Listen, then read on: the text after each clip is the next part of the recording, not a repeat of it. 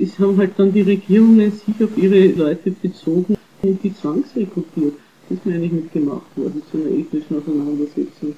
Also dieser Versuch der Schaffung von einzelnen Staatsvölkern aus einem doch irgendwie föderalistischen Gesamtstaat, das war schon eine sehr gewaltsame Sache, wo sie sich nicht darauf verlassen haben, dass jede Ethnie die Gewerbe hinter ihnen steht. Sind ja deswegen auch viele Leute abgehaut von dort, nicht nur vom Krieg, sondern auch von denen rekrutiert wurden. Ich wollte noch mal was sagen zum Begriff des Kriegsverbrechens. Das ist eigenartig. Das war um die Wende vom 19. zum 20. Jahrhundert.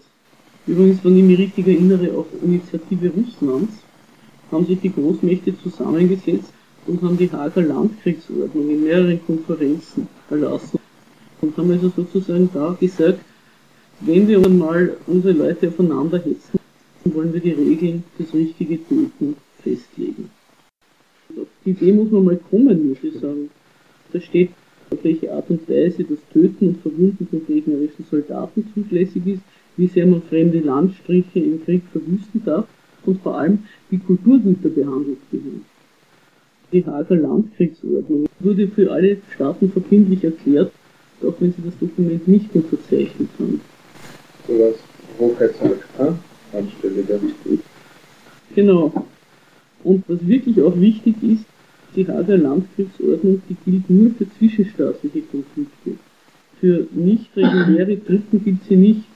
Also mit Terroristen von den FARC zum Beispiel oder auch mit den Partisanen im Zweiten Weltkrieg konnte man verfahren, wie man wollte. Das betrifft den Begriff des Kriegsverbrechens nicht. Es wird auch diese Hager Ordnung dauernd gebrochen in internationalen Konflikten. Aber wirklich in Kraft treten tut sie nur das erste große Auftritt waren die Nürnberger Prozesse beziehungsweise die Prozesse gegen Japaner von den USA-Behörden nach dem Zweiten Weltkrieg. Da hat eine Siegermacht gesagt, jetzt können wir das endlich anwenden, diese Ordnung. Und so ist es auch mit dem Hager Tribunal. Wobei man eben sagen muss, erst durch die Anerkennung Bosniens und Kroatien ist es überhaupt zu einem solchen Konflikt geworden, der der Hager Landkriegsordnung unterliegt Volk, das heißt, es gibt eine Regel, ein ständiges bei den Regeln für, den Krieg. Man wissen halt. Oder Giftwaffen zum Beispiel sind ja auch geächtet. Genau, na, aber was ich damit sage, das ist, da ist drin schon, wie man agiert und wo, wo es zutrifft und was nicht zutrifft, da ist nicht drin schon. Und wenn was gebrochen wird, also wenn es da ähm, Regelverstöße gibt, dann wendet man sich dahin. Dieses dahin ist nicht definiert worden. Das heißt dann halt, so wie du gesagt hast, ich nehme an, man kann sich auch nach Den Haag wenden und dort Anklage machen. Das äh, kann man natürlich tun. Aber ob das irgendwelche Folgen hat? Ergänzung. Ja, wer außer dem Sieger soll denn entscheiden, was Recht und Unrecht ist und welche Beschwerde berechtigt ist? Eben, und es wird meistens eingesetzt, auch so wie das Hager Tribunal, um in einer Nachkriegsordnung die Leute an die Macht zu bringen, die einem genehm sind, beziehungsweise die davon fernzuhalten, die einem nicht genehm sind. Also zum Beispiel der Schäschel sitzt in Den Haag seit einem Jahrzehnt. Wird ihm kein Prozess gemacht, sie können nicht verurteilen, freilassen wollen sie nicht, also sitzt er halt dort herum. Es ist ein serbischer Nationalist äh, gewesen, man kann eigentlich gar nicht sagen, was genau sein Verbrechen war. Brandreden hat er halt geschwungen und so Leute aufgehetzt. Da war der Begriff Volksverhetzung, die ihm vorgeworfen wird, ist das entweder kein, kein Tatbestand oder es war keiner Jugoslawien oder ich weiß es nicht. Nach dem kann man ihm einfach, dass er jemand gesagt hat, das und das ist zu tun, die anderen gehören vertrieben, dem kann man ihm keine Verurteilung kriegen. Das ist das eine Problem des Hager Tribunals. Nachweisen, irgendwelche Morde oder Befehle kann man nicht.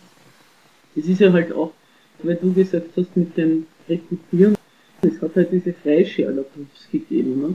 auf allen Seiten. In Kroatien waren das so, diese kroatischen Faschisten, wie haben die nur geheißen, HNO oder so, äh, unter dem Dobroslav Paraga, die noch immer gibt, aber die keine große Rolle mehr spielen. Und in Serbien war das zum Beispiel der Arkan, Jelko Radnatovic, also ein Verbrecher, der dann für den jugoslawischen Geheimdienst des Killer gearbeitet hat und dann seine Chetnik-Truppe eine Todesschwadronen zusammengestellt hat und dann überall an den Hotspots mit seinen Tigern aufgetaucht ist und der Mann fürs Grobe war. Völlig unabhängig vom Militär hat er agiert, und irgendwo wieder schon seine Hintermänner gehabt haben. Irgendwann einmal ist er im Laufe irgendwelcher Machtkämpfe in Belgrad beschossen worden. Also Multimillionär. Also, Fußball gehabt in Be- Belgrad und hat seine Leute unter die Hooligans rekrutiert. Ja, beziehungsweise auch diese Fußballspieler von Obilic, ich habe diese jetzt irgendwie heißen, auch eingesetzt für seine sowohl Schutzgeldfragen wie auch sonstigen gröberen Sachen. Der dort spielen wollte, der hat zwar einen sicheren Job gehabt, aber hat das sozusagen nebenverpflichtet. Und als er durchgeschossen hat gegen sie, hast du dafür Geld gekriegt. Angeblich. Also wirklich eine lesenswerte Biografie. Seine Biografie gemacht. Ja, das- Oder Wikipedia-Titel, die vier Seiten. Irgendwo ist ja auch das Foto mit dem Tiger. Sieben Banken in Europa oder vorher, die fünf Jahre im Gefängnis gesessen und immer wieder rauskommen. Erst hat er gewöhnliche Verbrechen begangen und dann ist er auf der Basis, was üblich war, angeworben worden vom jugoslawischen Geheimdienst, das Mann fürs Grobe. Ich mache noch einen Exkurs. Das Hager Tribunal ist ja auch so eine Sache, es ist juristisch ein bisschen umstritten, weil die UNO-Charta kein Aufstellen von Tribunalen vorsieht. Deswegen ist es ähnlich wie sozusagen die Anerkennung des Vietnamkrieges über den Paragraph 7 zustande gekommen, friedenssichernde Maßnahmen, also zu, Maßnahmen zur Sicherung des Weltfriedens. Das ist ein Gummiparagraph offenbar der UNO-Charta des Kapitel 7. Das Hager Tribunal ist der erste Gerichtshof dieser Art seit den Nürnberger Prozessen. Da es keine Vorschriften gibt, muss sich dieses Tribunal seine ganze Prozessordnung und alles selber geben. Es ist das Prinzip der Gewaltenteilung vollzogen, weil Gesetzgebung und Rechtsprechung in eins fallen. Es sind auch andere Besonderheiten dort. Zum Beispiel eine Unschuldsvermutung liegt dort nicht. Wenn heißt, der flüchtige Kriegsverbrecher Ratko Mladic, heißt das, bevor der noch überhaupt vor Gericht gestellt worden ist, ist er bereits als Verbrecher abgestempelt. Milosevic, den sie auch nicht verurteilen konnten, muss man auch sagen, wurde dann das irgendwie vorgeworfen, hätte sich durch Tod seiner gerechten Verurteilung entzogen. Also sie wurde sein Ableben auch noch als Verbrechen angelastet. Das sind also so Besonderheiten des Hager Tribunals, auch dieses Null Agreement sine lege, also dass etwas zum Zeitpunkt der Begehung strafbar gewesen sein muss. Auch das gilt nicht beim Hager Tribunal. Also wir können rückwirkend Tatbestände definieren. Sehr eigenartig, wie das funktioniert, dieses Tribunal. Mit Grundzeugenregelungen und sonst was. Man muss auch sagen, was das in den Nachbargestaaten Jugoslawiens hervorgerufen hat. Einer der serbischen Angeklagten, der hat sich auf den Stufen der Kupčina erschossen, bevor er nach Den Haag ausgeliefert werden konnte. Auf der offiziellen Webseite vom Hager Tribunal wird er geführt als beschuldigter Stab vor Überstellung ans Tribunal. Über die Verhaftung von Gotowina seinerzeit, das war zwischen EU und USA, war das ein bisschen Streit, dass das überhaupt so weit gekommen ist. Aber da ist fast die kroatische Regierung gestürzt seinerzeit. Und dann mussten sie ihn im Ausland verhaften, in Spanien, weil sie das in Kroatien gar nicht hingekriegt hätten. Und es ist jetzt bei den Schuldsprüchen und Freisprüchen des Hager Tribunals schon sehr offensichtlich, dass nur die serbische Seite eigentlich der Verbrechen beschuldigt wird. Es war ein ziemlicher Skandal, weil diese frühere Chefanklägerin des Hager Tribunals diesen Organraubskandal aufgedeckt hat in ihrem Buch. Ich weiß nicht, ob Sie euch erinnern könnt. Die Carla de Ponte hat ein Buch geschrieben, nachdem sie schon nicht mehr Anklägerin war und hat aus ihren Unterlagen gesagt, sie hätten Serben umgebracht und ihre Organe verkauft. Das war also ein wahnsinniger Skandal, dass die das wagt, sowas zu machen. Frage. Kannst du kurz einmal sagen, worum es da geht? Während des Kosovo-Krieges hat es einen Ring gegeben innerhalb der UCK, wo auch der Hashim Taci angeblich durchaus involviert war, Serben hops zu nehmen, irgendwo nach Albanien zu bringen und dort dann umzubringen und auszuschlachten. und die Organe vor allem in den arabischen Raum gegangen, glaube ich, für, für Hirn, glaube ich, vor allem ist es gegangen. Und das, das hat die Deponte, schreibt sie in ihrem Buch, gar nicht verfolgen dürfen. Hat sie Weisungen gekriegt. Und dann ist sie irgendwann zurückgetreten und hat dann dieses Buch geschrieben.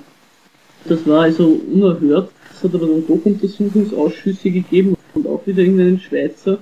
Man merkt das, wie das alles verschleppt wird beim Hager Tribunal und die Zeugen, die auftreten, werden dann umgebracht.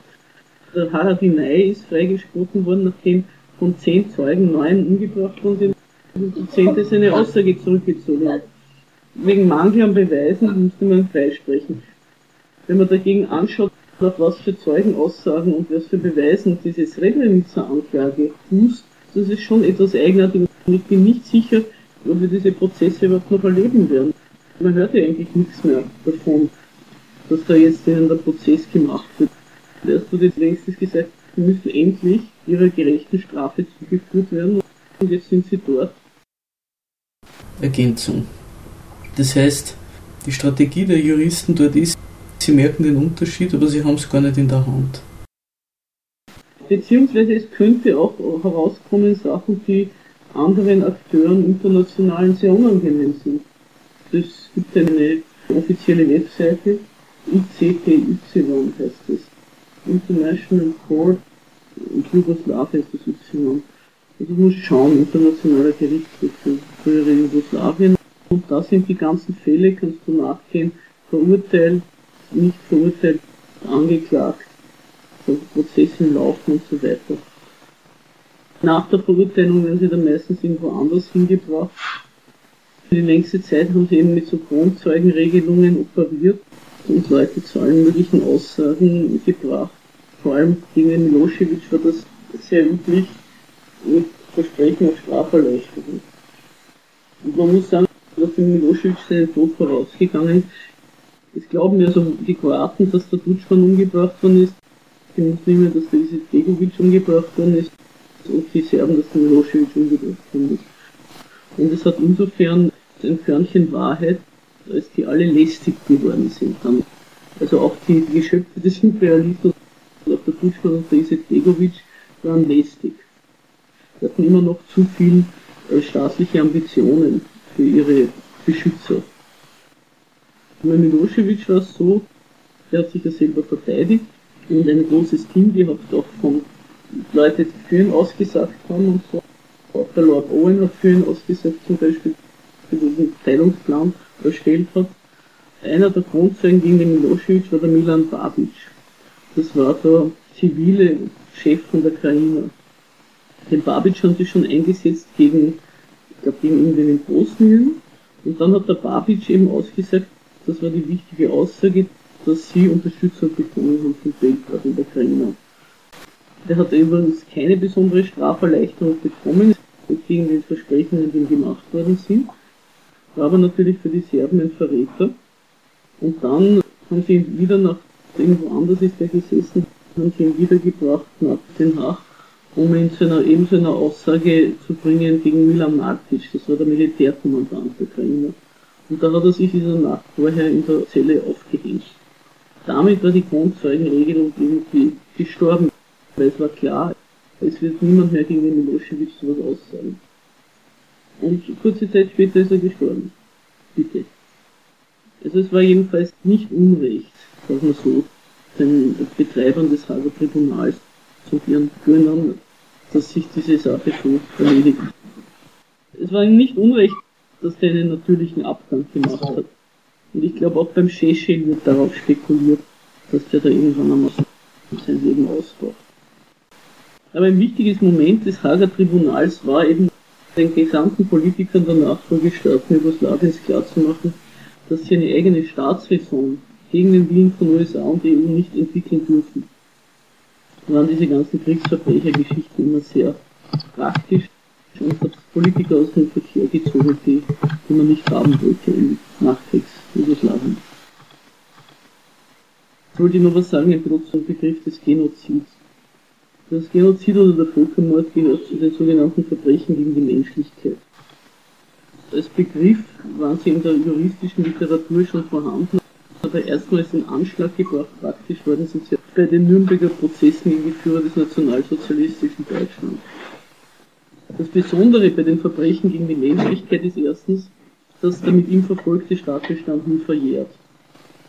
Zweitens gilt der Grundsatz nicht, dass ein Verbrechen nur dann vorliegt, wenn es zum Zeitpunkt seiner Begehung im nationalen Recht des jeweiligen Staates strafbar war. Die Verbrechen gegen die Menschlichkeit sind nach dem Völkerrecht immer und überall strafbar.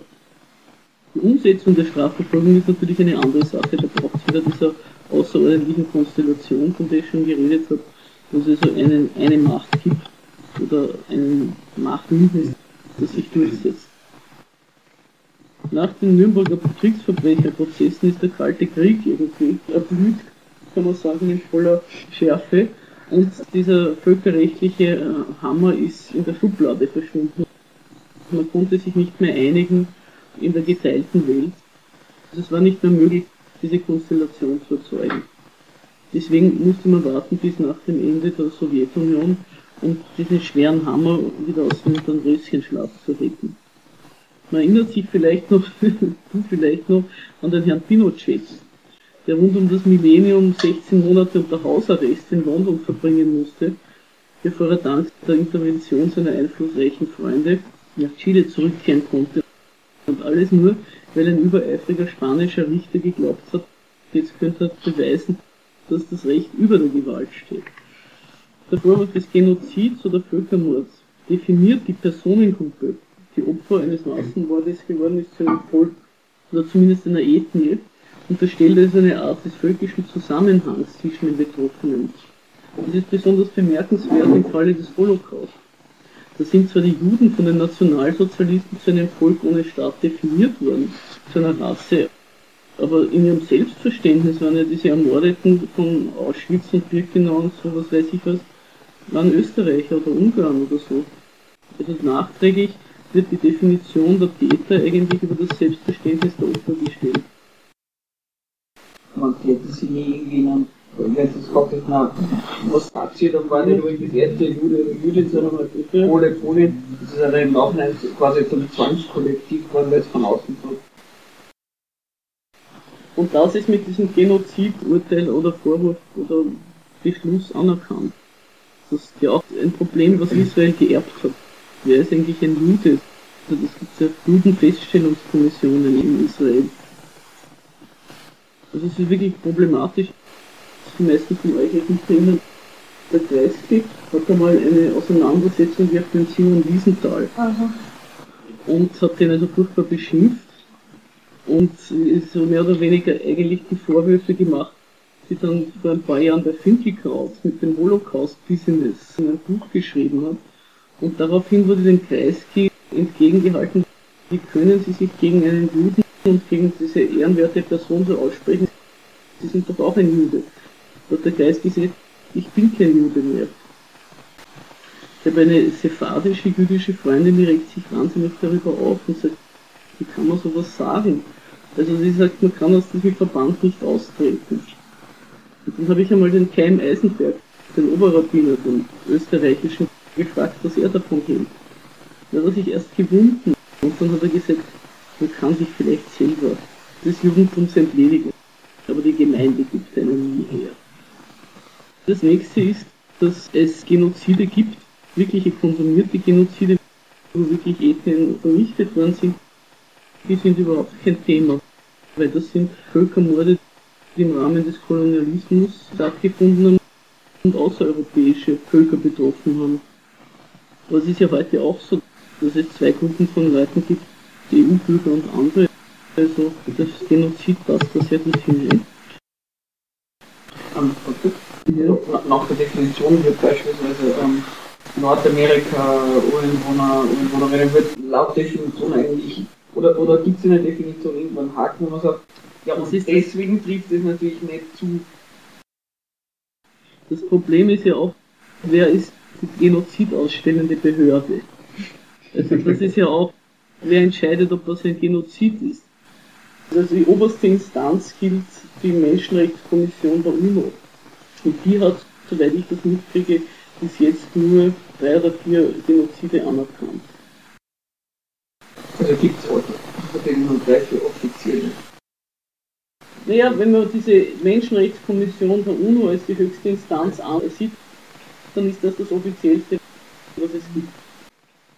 Das ist das Holocaust, der Mord an den Armeniern und die Ruanda-Burundi-Geschichte. Also diese Dutz. Angeblich, aber da ist das Internet nicht sicher und ich weiß auch nicht, wo ich sonst nachschauen sollte, ist der Mord an den Zigeunern auch, das Poliamos, inzwischen anerkannt. Ja. Und noch ein weiteres Moment von dieser Genoziddefinition ist, dass die Absicht des Völkermordes auch nachgewiesen werden muss. Also es muss nachgewiesen werden, um den Genozidvorwurf auszusprechen, dass die Ausrottung der betreffenden Ethnie Absicht war, auch wenn es nicht gelungen ist. Die bosnische Regierung geht wirklich hausieren überall und sagt, soll gefälligst das Genozid anerkannt werden, das Srebrenica. Die Menschenrechtskommission der UNO hat es nicht anerkannt, auch schon deswegen, weil das ja ein bisschen mickrig ist. Der ganze Genozidvorwurf ist ja dann irgendwie entwertet, wenn man sozusagen Relativierung, ja. eine Relativierung. Und dann gibt es wieder irgendwelche Einzelurteile des Hager Tribunals, wo es als Genozid bezeichnet wird. Dann berufen sie sich wieder drauf. Die Ausrottungsabsicht ist überhaupt nicht abzusehen. Es hat sich irgendein General, ein Untergeneral, der dabei war und verurteilt worden ist für die Morde von Srebrenica, Christic, der hat sich dann, glaube ich, darauf berufen, es kann doch kein Genozid vorliegen, wenn man Frauen und Männer trennt und nur die Männer umbringt. Es sind so ganz eigenartige Argumentationen, so unappetitlich, die um dieses angebliche Genozid auftaucht. Man muss sagen, auch die sogenannten Srebrenica-Leugner leugnen nicht, dass dort Leute erschossen worden sind, in dieser beschriebenen Art und Weise. Das hat die Republika Srpska selbst eine Untersuchung gemacht und ist gekommen auf knapp 3000 Tote. Und der Rest ist auf eine andere Art und Weise zu Tode gekommen. Nicht so.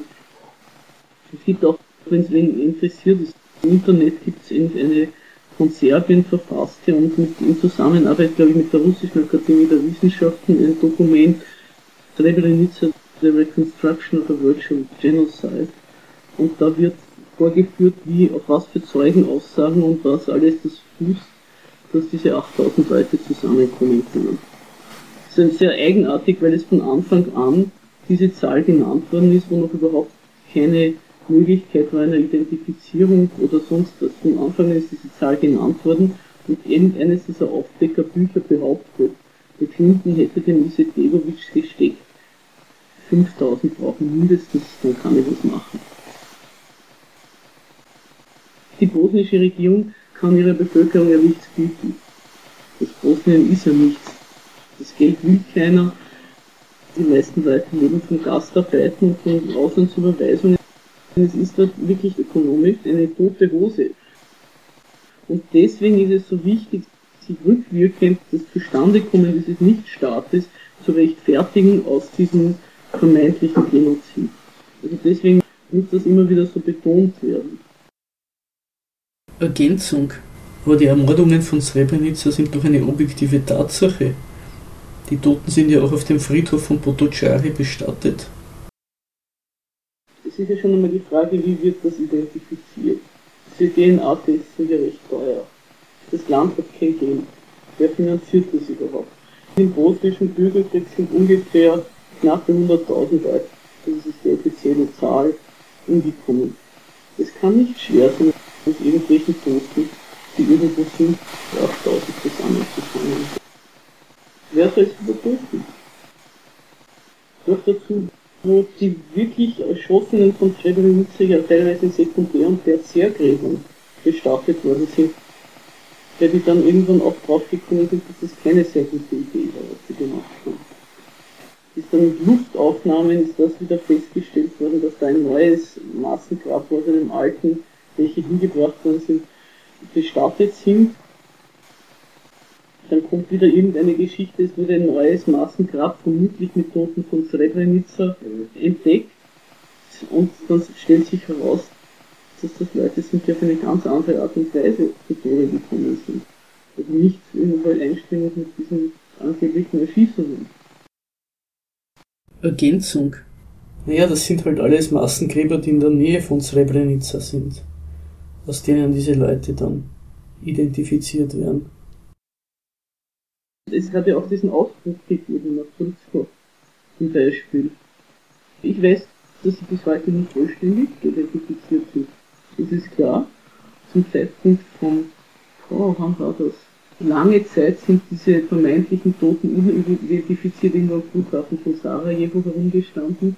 Also es ist nicht zu überprüfen. Von Luca, haben die DNA-Tests noch genommen? Srebrenica, Banja Luka, das kann nicht sein. Das ist sehr weit voneinander. Das ist wirklich an anderen Ecken. Ich nehme an, der nächste Ort war, dass ich weiß, Lutschko oder Tuzla. Aber Banja Luka ist jedenfalls sehr weit weg und ist immer in serbischer Hand gewesen. Ist ja heute Ja, auch die Hauptstadt. Ergänzung. Dieses Identifizieren der Leichen geht in der Tat sehr langsam vor sich. Ich kenne da jemand, der damit zu tun hat. Das ist ja auch eine gefährliche Arbeit. Ne? Ergänzung. Bei der Einnahme von Srebrenica sind halt ein Haufen von Leuten geflüchtet zu diesen UNO-Soldaten. Eine UNO-Basis am Anfang von dem Tal in Potocari. Und die UNO hat die aber nicht beschützt. Weder das Mandat gehabt, noch die, noch die Waffen dazu. Und dann hat das serbische Militär die eben getrennt, die Frauen und Kinder, von den Männern. Und die haben es woanders hingeführt und dann erschossen. Das ist alles Geschichte, aber das gibt noch nichts her über die Zahl der Toten. Ne? Und die ist strittig bis heute. Genau, und dein Argument wäre, ja, dass die bosnische Politik so drauf schwarz ist, unter Anführungszeichen.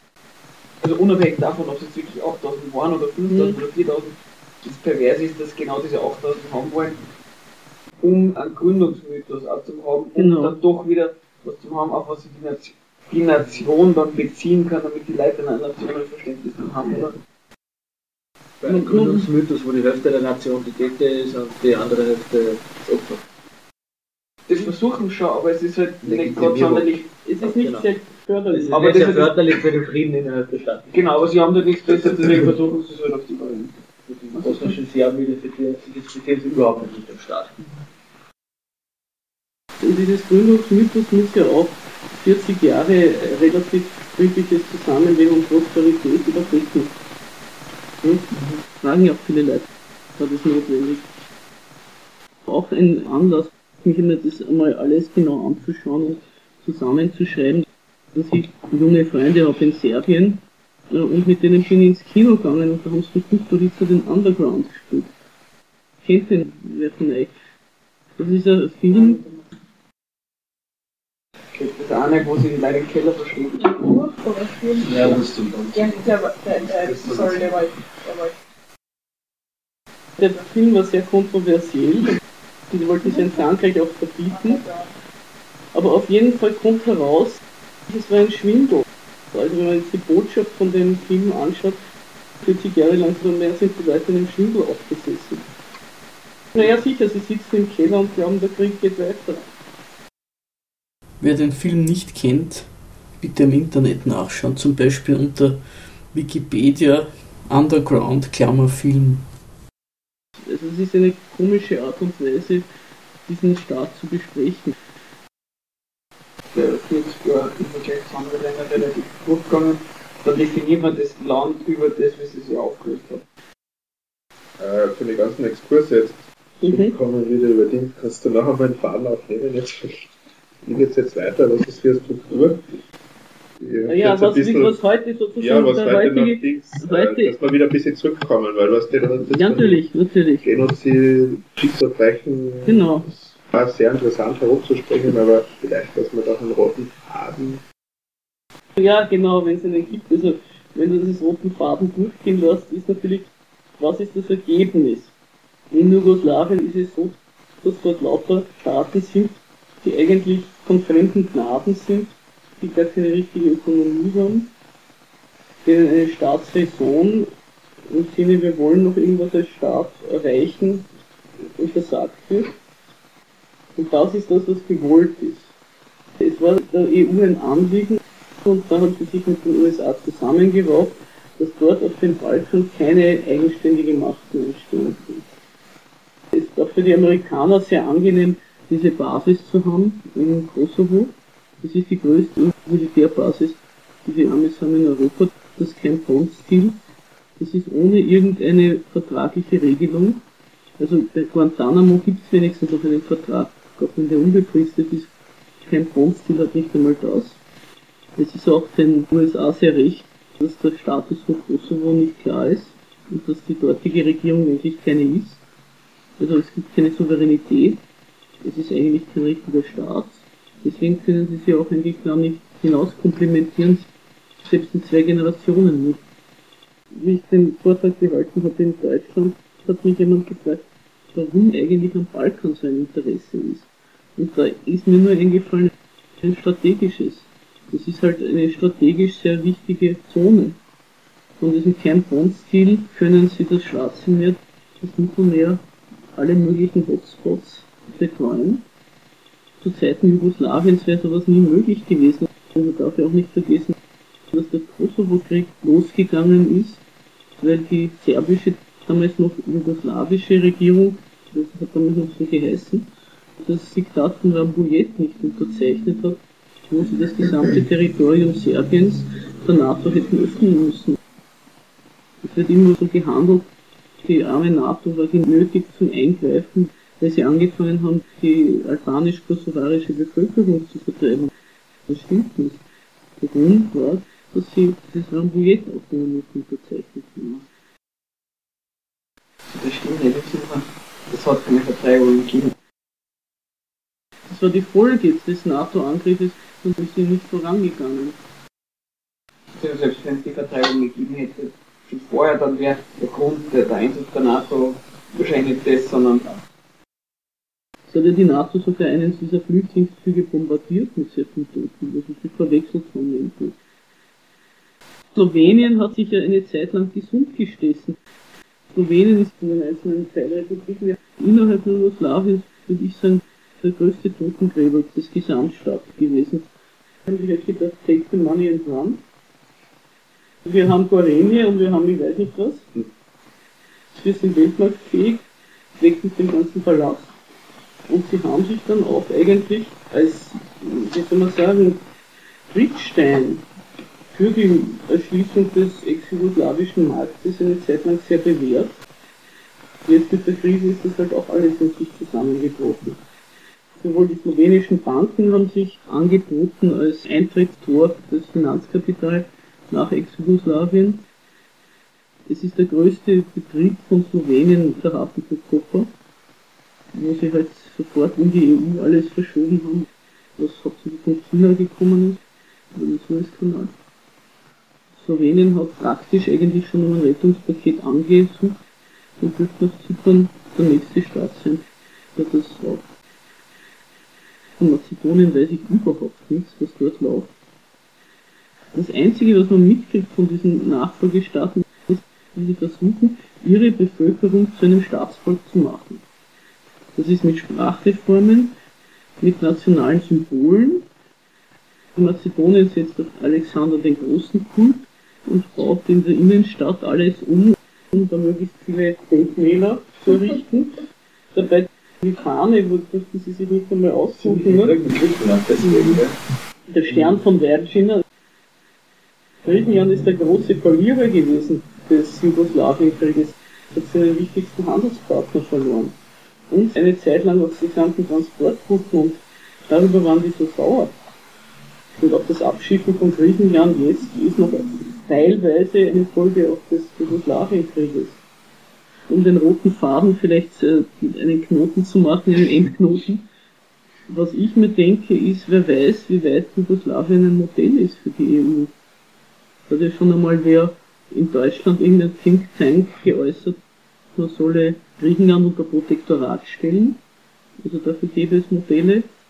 Auch so Staaten, wenn sie die, die Drachme wieder einführen, weniger wert als die KM von Bosnien kann das auch nicht sein. Ist ja auch nichts. Konvertibel Normalka heißt die Währung von Bosnien. ist aber weder eine Mark noch konvertibel. Frage. Hat die immer noch den Umrechnungskurs zu D-Mark, also ein halber Euro? Was ich weiß schon. Also ich habe nicht gehört, dass sie eine Reform gemacht hätten. Ah, Das heißt, so zur D-Mark und dann umgekehrt von der D-Mark auf den Euro und dann haben Also man Ja. rechnet immer noch 1 zu 2 Euro. Ich glaube, ja. Mark, 20 so ein Marker dazu. es so zwei zu. Achso, genau, weil, weil es an, an, an D-Mark.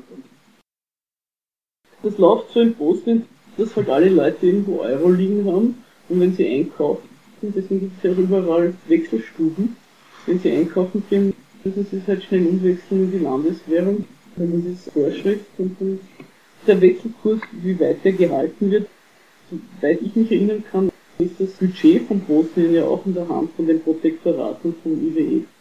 Deswegen auch die Wechselkurse fest. Ja, warum dann? Das kann ich verstehen. Wenn das eigentlich niemand haben will, das Geld, das weiß ja jeder, dass nichts dahinter ist. Ja, aber wenn's, wenn die Währung stabil ist. Okay, Kann es sich morgen ändern, wenn das Okay, Protektorat, diese hohe Repräsentantenbehörde, beschließt, jetzt machen wir eine hundertprozentige Abwertung. weniger irgendwer laufende Inflation als das Bewusstsein dahinter ist nichts und es könnte jederzeit. Sie haben es nicht in der Hand überhaupt, was mit diesem Geld passiert, die Bewohner Bosniens. Also nicht einmal die Regierung. Wie man auch eine Bevölkerung ru- ruhig hält, die eigentlich fast nichts hat zum Existieren. Also man darf ja nicht vergessen, in Jugoslawien haben in den 70er Jahren, zumindest in den nördlichen Provinzen, die Leute einen Lebensstandard gehabt wie bei uns. In welchem Land? In Jugoslawien. Jugoslawien. Du merkst auch an den Einrichtungen. Das sind halt noch 70er Jahre Museen. Ja, danach haben sie noch kein Geld mehr gehabt, um sie was zu kaufen. Heute werden die von außen aufrechterhalten. Da kann man sich einiges abschauen, wie sich die EU entwickeln könnte. Sozusagen größtmöglicher Verlust von Souveränität, ja, Mhm. von nationaler, oder? Verstehe ich das Ja. so richtig? Dass man ein bisschen für die Nationalstaaten aushöhlen kann und so ein supranationales Gebilde unter Technokraten oder irgendwie, wie oder immer, so jetzt um das weiterzuspinnen. Auch diese Ökonomie, die eigentlich gar nichts mehr selber produzieren. Oder sehr wenig mehr. Kroatien hat ja auch den Tourismus gesetzt. Der ist auch sehr zurückgegangen, aber daneben ist eigentlich die Landwirtschaft und die Industrie den Bach runtergegangen.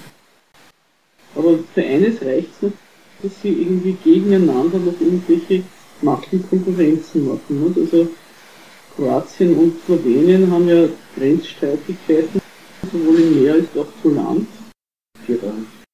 Diese Streitigkeiten um die Bucht von Iran sind ja auch so, dass Kroatien hofft, wenn sie in die EU eintreten, werden die eigenen Häfen vielleicht aufgewertet. Und deswegen wollen sie diesen Hafen von Koper durch diese Grenzstreitigkeiten auch irgendwie lahmlegen. Wenn das irgendwie anerkannt wird, dann haben sie ein Mitspracherecht, wie viele Schiffe dort überhaupt hineinfahren dürfen. Es wird sich nicht spielen, aber mit solchen Dingen befassen sich diese Staaten. Und dann macht diese Sprachreform, Dutschmannsche Sprachreform, da haben sie versucht, alle Fremdwörter hinauszusäubern und durch Spiegelübersetzungen aus dem Deutschen zu ersetzen. Zum Beispiel, was mir jetzt wieder wer erzählt hat, der Flughafen, der hat früher geheißen Aerodrom oder Aeroport oder so. Und der heißt jetzt Vrachna Luka. Das ist ein Lufthafen. Und was ich mich dunkel an die seinerzeitigen Debatten erinnere, haben sie auch noch überlegt, ob sie Flugplatz oder Flughafen, also was sie da nehmen wollen. Das Wort Trip war auch noch im Gespräch, aber jetzt haben sie sich für das entschieden. Das ist ja die antiquierte Begriff für wieder einfällt. was Die sind gar nicht antiquiert, die, die hat es Ja, nie also eben, gegeben. das ist ein neuer Begriff, aber das sind wirklich alte Begriffe wieder auskaufen. Das mag sein. Ich kenne nur diese ganzen Newspeak-Sachen. Und bei den Serben wiederum ist es so, Streit ist um die cyrillische Schrift. Einen sagen, die cyrillische Schrift ist unsere Identität. Die anderen sagen, dann können wir gar nicht mehr nach Europa. Ja, das ist ja versucht, einen Nationalgedanken und Nationalcharakter zu schaffen. ohne dass man irgendeine Substanz dahinter hätte.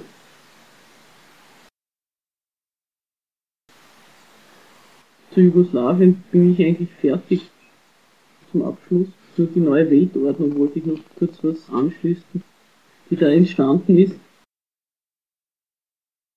Wenn du neue Weltordnung sagst, meinst du das als einen entstehenden Begriff oder im Sinne von, da hat sich in der Weltordnung was gegeben? Weil das Problem, was nämlich ein paar Leute gehabt haben, nachvollziehbarerweise, weil es mir einmal so geht, was mir immer so herreißt, wenn eine neue Weltordnung ist, dass das ein Begriff ist, der gewisse Konnotationen hat. Also dass sehr viel politischen Diskurs neue Weltordnung ja immer dann herkommen wird, wenn irgendwer sagt, naja, früher war alles ganz in Ordnung, aber jetzt durch USA und Israel kommt dann oft noch dazu, verlieren die Nationalstaaten so viel Kontrolle und das ist alles so gemein. Auf das bezieht sich nicht, oder? Oder?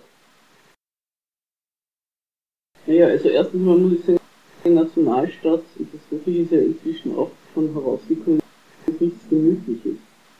Es sind ja auch wohl Nationalstaaten gewesen, die drei Weltkriege gemacht haben. Also das kann ja nicht sein. Der Gegensatz von national und supranational ist nicht das eine ist das kleinere Übel und das andere ist das größere. Aber mit neuer Weltordnung meine ich, ich bin halt aufgewachsen im Kalten Krieg und das war eigentlich eine relativ statische Ordnung. Auch wenn es Stellvertreterkriege gegeben hat, irgendwo in Hinterindien oder in Vietnam oder so. Aber im Grunde waren die Claims abgesteckt und daran haben sich die auch gehalten, weil niemand wollte, also den dritten Weltkrieg, das war dann der letzte, ne? Das war klar. Durch das Abdanken der Sowjetunion ist eigentlich die ganze Welt wieder zur Neuaufteilung angestanden. Und das meine ich mit neuer Weltordnung. Dass also jetzt die vorhandenen Großmächte, ich rede jetzt von der Ordnung, die jetzt ist, da ist eben die EU und die USA miteinander richtig in, in Konkurrenz zu entscheiden, welches Land sie mit Krieg überziehen und welches nicht. Also eine Hegemonialordnung eigentlich auch wieder. Ne? Ja, während vorher war auch hegemonial. Das hat ja der Mao immer vorgeworfen. Und er hat gesagt, das sind diese zwei Großmächte und die wollen die Welt beherrschen. Im Imperialismus gibt es immer ein Hegemoniestreben. Aber inzwischen ist es eben ein rein imperialistischer Gegensatz, für den sich dieses Hegemonialstreben abspielt. Vorher war das eben ein anderes System, was andere Ziele gehabt hat auf der Welt. Wo machst du den Unterschied? Also rein imperialistisch zu, zu den Blöcken?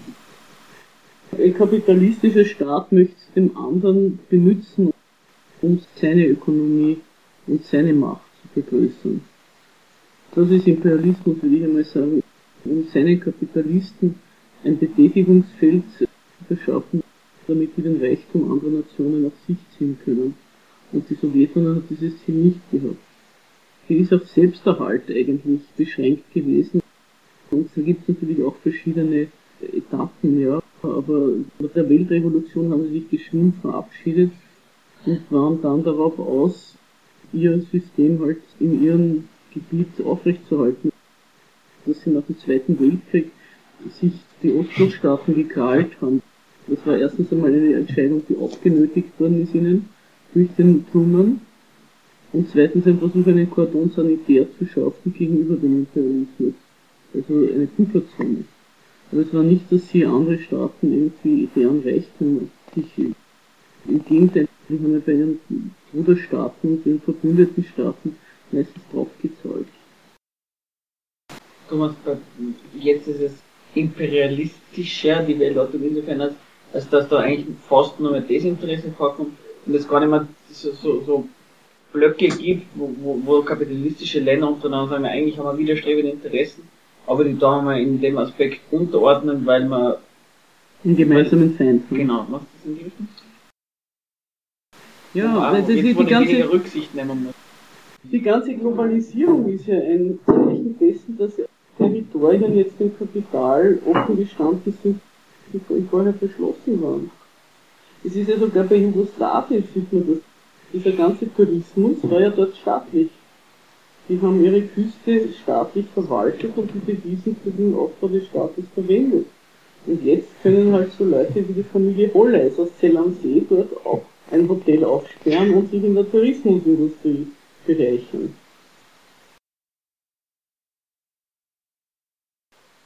In dem Sinne steht die ganze Welt äh, zur Verfügung und ist natürlich dann, da will jeder Widerstand niedergewungen werden. Wie das alles weitergeht, steht in den Sternen, aber im Jugoslawien-Konflikt kann man sehen, erst einmal wollte die EU Politik machen. Dann haben die Amerikaner gesagt, Moment, die Weltmacht sind schon noch wir. Da haben sie sich richtig zusammengerauft. Die Abspaltung Montenegros war eine Leistung von der BRD. Und die war aber wieder notwendig, damit diese UNO-Revolution zum Kosovo hinfällig war. Weil damit das Subjekt, es hat eine UNO-Resolution gegen das Kosovo ein Teil von, ich glaube damals hat es geheißen Jugoslawien ist. Oder Serbien und Montenegro ist. Und durch die Abspaltung Montenegros ist dieses Vertragsobjekt verloren gegangen und man konnte die Unabhängigkeit des Kosovo in die Wege leiten. Und das war auch interessant, das Montenegro, und irgendwann ist ein Flugzeug in D-Mark gelandet, das ist fast operettenmäßig. Bei Dubrovnik auf der Achse haben sie es nach Podgorica geführt, die D-Mark, und dann wurde die D-Mark eingeführt. Und Deutschland hat gesagt, wir haben nichts damit zu tun, das ist eine reine Entscheidung von Montenegro. Und das war diese Einführung der D-Mark, also das herauszunehmen aus dem Geldumlauf Serbiens war das Vorspiel eben zu dieser Abstimmung, die mit, ich weiß nicht, ich glaube 13.000 Leute, die Stimmen haben entschieden über die Unabhängigkeit von Montenegro. Oder noch weniger. Und da mit der neuen Weltordnung, am Schluss haben sie sich so zusammengerauft in schönster Einigkeit im NATO-Krieg 99. Deutschland war happy, dass es wieder bombardieren darf. USA waren happy, dass sie sich durchgesetzt haben. Und Österreich hat sich auch gefreut, dass jetzt endlich Jugoslawien weg ist.